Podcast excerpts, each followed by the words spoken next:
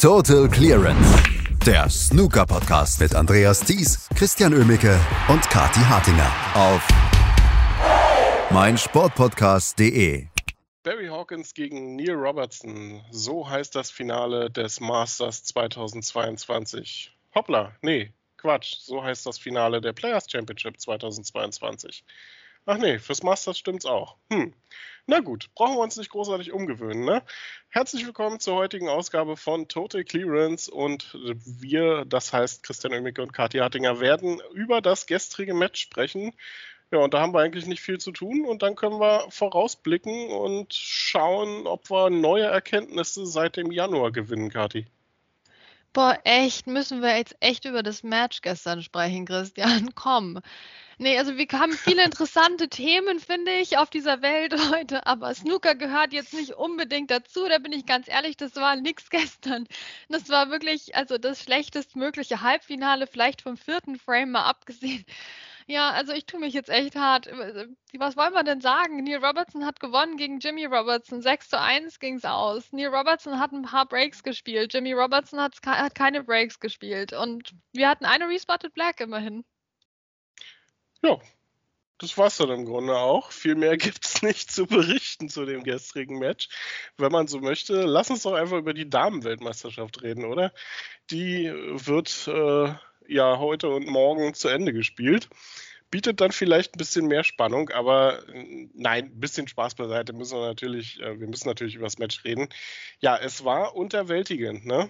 Also ähm, man denkt ja so, ja, wenn Neil Robertson einen guten Tag erwischt, dann, dann haut er den Jimmy Robertson mit 6 zu 1 vom locker mal vom Tisch.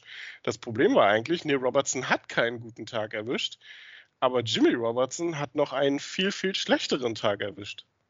Ja, und das hat dann eigentlich dazu geführt, dass sich das Ganze nur so sinnlos hinzog.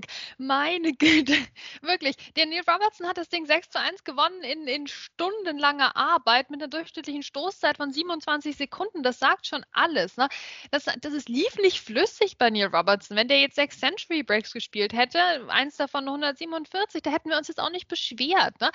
Aber das war eben nicht schön anzusehen. Also wir haben nicht die Neil Robertson Gala gesehen gestern. Im Gegenteil das war schwach vom Lochspiel her. Höchstes Break, die 86 hier im ersten Frame. Danach passierte da auch nicht mehr viel. Aber es hat halt gereicht. Also wir können jetzt das dem Neil Robertson ja auch nicht vorwerfen in dem Sinne. Ähm, er hat sich einen zu langen Abend beschert. Das kann man ihm vielleicht vorwerfen. Aber ansonsten war es auch nicht nötig, weil Jimmy Robertson halt nach 18 Punkten immer verschossen hat. Ja, und dann, wenn er nochmal an den Tisch kam, dann hat er wieder nach 16 Punkten verschossen. Also dann war es wieder vorbei für Jimmy Robertson. Ich meine, es war super cool dass er es im vierten Frame geschafft hat, diese Respotted Black zu erzwingen. Ne? Also auch hier Neil Robertson, muss man sich vorstellen, eben fing gut an, hat sich den zweiten Frame geholt, sah im dritten Frame super souverän aus. Naja, streckenweise, okay, wir müssen jetzt die Maßstäbe ein bisschen runterschrauben hier, sonst verwenden wir kein einziges positives Adjektiv in der ganzen Sendung. Mehr Optimismus im Snooker. Neil Robertson, fantastischer dritter Frame. Auch der vierte Frame, also im, im Stile eines Weltmeisters, aber dann komischerweise hat er irgendwie verschossen. Also ganz uncharakteristisch für ihn gestern. Ähm, und Jimmy Robertson hat es dann, und das war tatsächlich uncharakteristisch für ihn gestern, geschafft, diese Respotted Black noch zu erzwingen. Ähm, mit einem fantastischen Positionsball. Also Pink war nicht einfach und dann zack, einmal quer über den gesamten Tisch und mehrere Banden mit perfekter Stellung auf Schwarz, die nicht auf dem Spot lag. Auch die sehr schön gelocht. Wir hatten die Respotted Black. Es ging recht lang hin und her, würde ich sagen.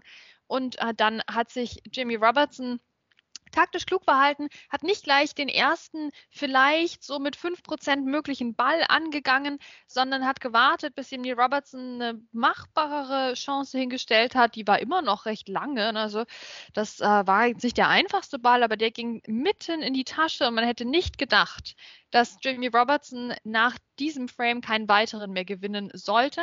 Aber es war natürlich auch ungünstig für ihn, dass nach dieser coolen Einlage dann direkt das Mid-Session Interval kam, oder?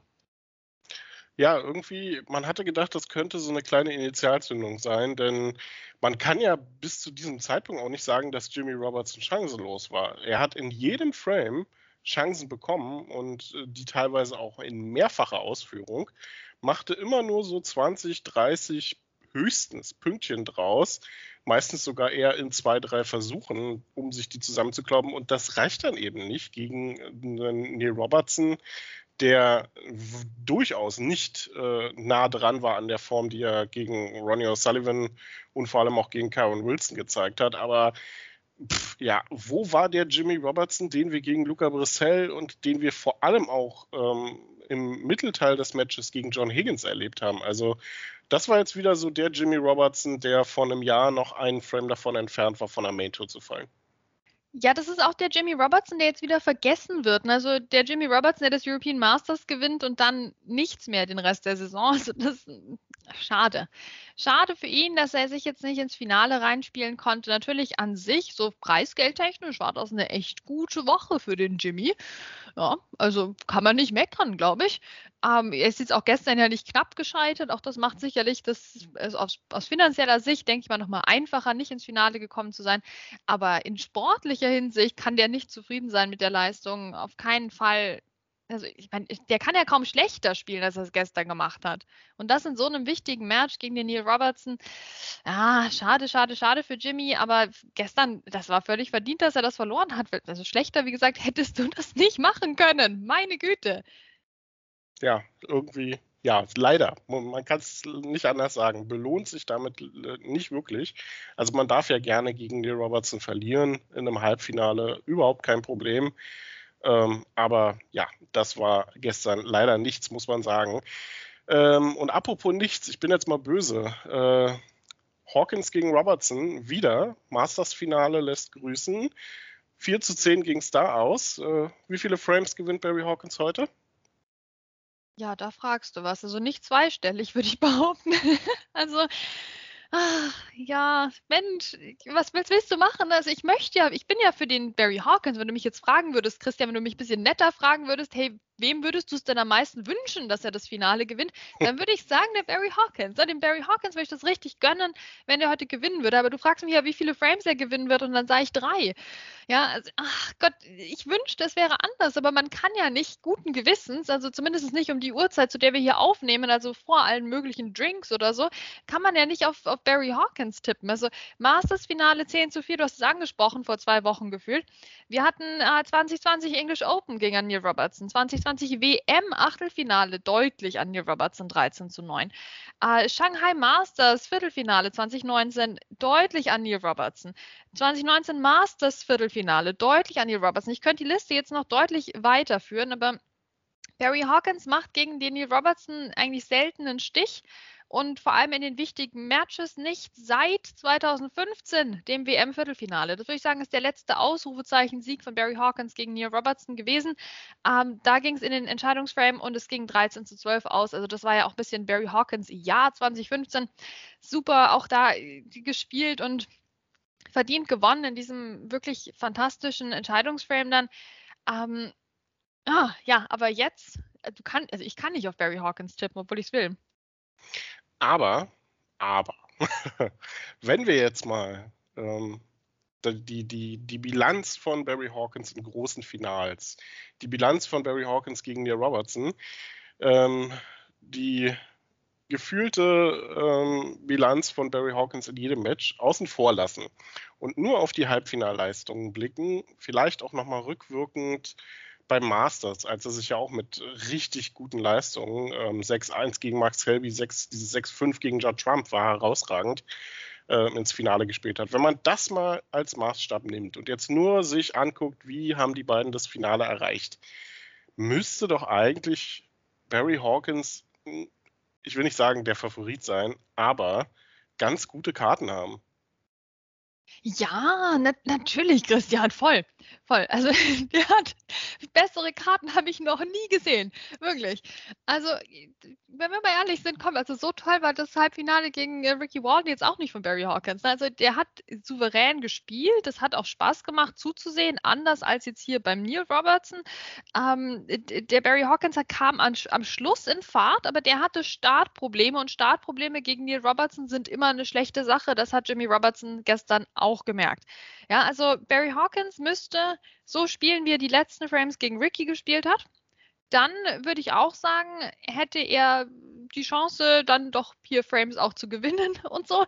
Ähm, vielleicht das sogar zu einem Entscheidungsframe ja wieder zu bringen. Aber wenn er so anfängt wie in seinem Halbfinale, glaube ich, ist der Zug sehr schnell abgefahren. Ähm, trotzdem natürlich sehr schöne Leistung die Woche. Na klar, also wir haben uns ja auch gefreut mit Barry Hawkins. Was haben wir uns gefreut? Viertelfinale gegen Yan Bing Chao, also 6 zu 5. Was war denn das bitte für ein Match? Das war doch ähm, eine fantastische Nervenleistung, da mit der 73 im Entscheidungsframe, den er überhaupt erst erzwungen hatte, mit der 126 damals, obwohl Yan Bing Chao wirklich auch richtig, richtig gut unterwegs war. Ähm, das, das war ein sehr gutes Turnier von Barry Hawkins, nur ja, das endet halt leider meistens vor dem Titel für ihn. Und hoffen wir einfach mal, dass er das heute anders macht. Also ich würde das jetzt auch mal, ich bin jetzt mal ein bisschen streng, aber ich würde das jetzt auch langsam mal von ihm erwarten. Der müsste doch spätestens nach dem Masters-Finale sich mal gesagt haben, okay, ich muss mal dran arbeiten an meiner Finalperformance. Wir haben ja jetzt auch so viele Spieler, die sich mal einen Mentalcoach holen oder sowas. Aber jetzt Barry Hawkins zu sein und zu denken, ja, dann gehe ich einfach ins nächste Finale, dann klappt das schon mal. Nee, also der, also ich erwarte jetzt schon, dass er was getan hat. Ich erwarte eigentlich schon, dass wir jetzt einen veränderten Barry Hawkins mal sehen, weil sonst ist es ja die Definition von Wahnsinn, immer dasselbe zu tun, aber ein anderes Ergebnis zu erwarten, oder? Also ich finde, bei so einem Top-Profi, gestanden, lange dabei, weiß, dass er Snooker spielen kann, weiß, dass er zu Recht im Finale steht, da müsste doch jetzt auch mal ein Schritt nach vorne noch möglich sein. Es wäre ihm zu wünschen. Wir werden es sehen, ähm, aber ich denke mal, wir sind uns einig. Also auf dem Papier, Neil Robertson, der Favorit. Barry Hawkins wird natürlich aber vor allem äh, sympathietechnisch ein Stück weit vorne sein. Ich glaube, entscheidend wird die erste Session. Ne? Aus der muss er eigentlich mindestens mit einem 4-4 rausgehen. Ja, glaubst du, der könnte das vielleicht in der ersten Session schon verlieren, aber der andere noch nicht gewinnen? Das ist so genau. Also ich glaube, wenn Robertson vorne liegt nach der ersten Session, auch wenn es nur 5-3 ist, ähm, beziehungsweise ich weiß jetzt gar nicht, ob die neun Frames spielen heute oder acht, ähm, okay, selbst wenn es nur 5-4 ist, ähm, glaube ich, dass äh, Neil Robertson dann am Abend genug Erfahrung mitbringt, um das dann auch zu schaukeln. Also Hawkins muss eigentlich das Unentschieden gestalten oder vorne liegen am besten. Ansonsten kann ich mir beim besten Willen nicht vorstellen, dass äh, Barry Hawkins das gewinnt.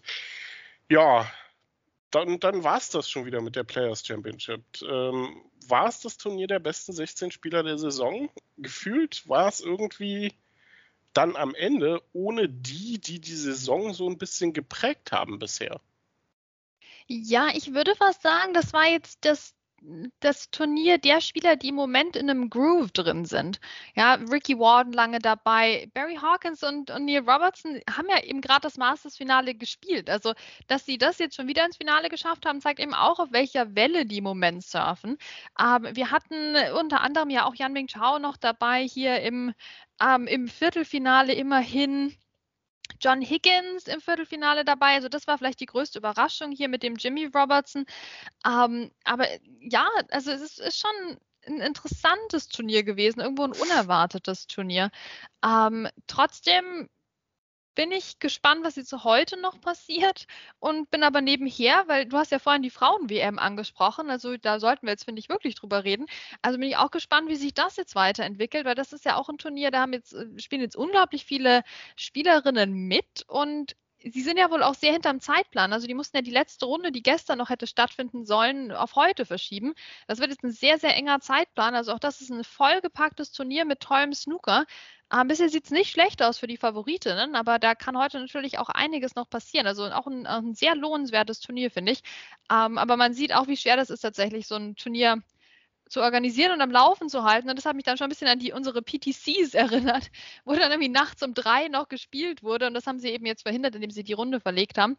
Ja, also es ist, ähm, das ist so richtig Grassroots. Ne? Da geht man zurück zu den, zu den Wurzeln, wo man erstmal so einen Turnierplan durchziehen muss und dann auch vielleicht zwischendrin mal anpassen muss. Das ist jetzt doch bei der Players Championship hier bei den Profis bisschen anders gewesen, ne, wo wir gestern einfach mal ein Match hatten abends. Und das ging für meinen Geschmack noch zu lange. Das hätte kürzer sein müssen. Der Nil hätte da mal einen Zahn zulegen müssen. Ja, und man kann ja sagen, ähm, also heute werden drei Runden gespielt. Ähm, die Runde der letzten 24, dann Achtelfinale und Viertelfinale. Morgen gibt es dann Halbfinale und das Finale der Damen-WM. Wie du schon gesagt hast, die Favoritinnen sind allesamt bisher relativ schadlos durch. Ryan Evans, ähm, Noni und Rebecca Kenner sogar ohne Frameverlust. Nucharut Wongharutai hat zwei Frames bisher abgegeben, muss daher auch ein Match mehr spielen. für sie also nicht unbedingt ein Vorteil gewesen. Ja, aber man kann ja auch mal sagen, ne, Ding Junhui rückt dann mal so ein bisschen wieder ins Rampenlicht, oder? So als Ja, Gastgeber. Ja, klar, ne, weil die in der, seiner Garage da Snooker spielen dürfen. Ja, super. Das rechne ich ihm hoch an. Ja, nee, super Typ. Nee, das ist natürlich schön, dass die das in der, in dieser Ding Academy spielen in Sheffield. Man hat jetzt, finde ich, bisher gar nicht so viel gehört von den Bedingungen vor Ort, wie es denn so ist. Ähm, aber es ist natürlich eine gute Sache, dass das dort ausgetragen werden kann. Ähm, und ich hoffe, sie machen sich da gemütlich und äh, schauen wir mal, ne, was die anderen Academies in Sheffield jetzt machen. Ich finde das ja schon auch mal ein interessantes Thema. Ne? Wir haben da die Ding Junhui Academy, wir haben aber auch eben Vic Snooker Academy, wo eben Zhao Xingtong und Yan Mingtao und viele andere, Ashley Hugill, Lukas Klecker spielt ja auch da, ähm, am Start sind. Also das, da ist so eine richtige Rivalität, habe ich das Gefühl, von der wir hier in Snooker Deutschland gar nicht so viel mitbekommen. Aber da würde ich doch mal gerne Mäuschen spielen, wie da so der, der interne Konkurrenzkampf zwischen den Kaderschmieden so ist. Ja, es liegt auch, glaube ich, daran, dass in Sheffield alleine mehr Snookervereine existieren als in Deutschland insgesamt, vermutlich. Aber das ist ein grundsätzliches Problem. Wir werden auf jeden Fall weiter zuschauen und das nicht nur bei der Damen-WM in Sheffield in der Ding Junhui Snooker Academy, wo dann morgen, wie gesagt, die Entscheidung gefällt wird. Ich denke mal, wir werden morgen dann auch über die Ergebnisse der drei Runden heute sprechen. Und wir schauen natürlich dann auch noch mit einem Auge auf die Klatsche, die Barry Hawkins äh, dem Neil Robertson zufügt. So, schauen wir mal. Wir werden morgen drüber sprechen hier bei Total Clearance auf meinsportpodcast.de. Total Clearance. Der Snooker-Podcast mit Andreas Thies und Christian Ömicke auf meinsportpodcast.de.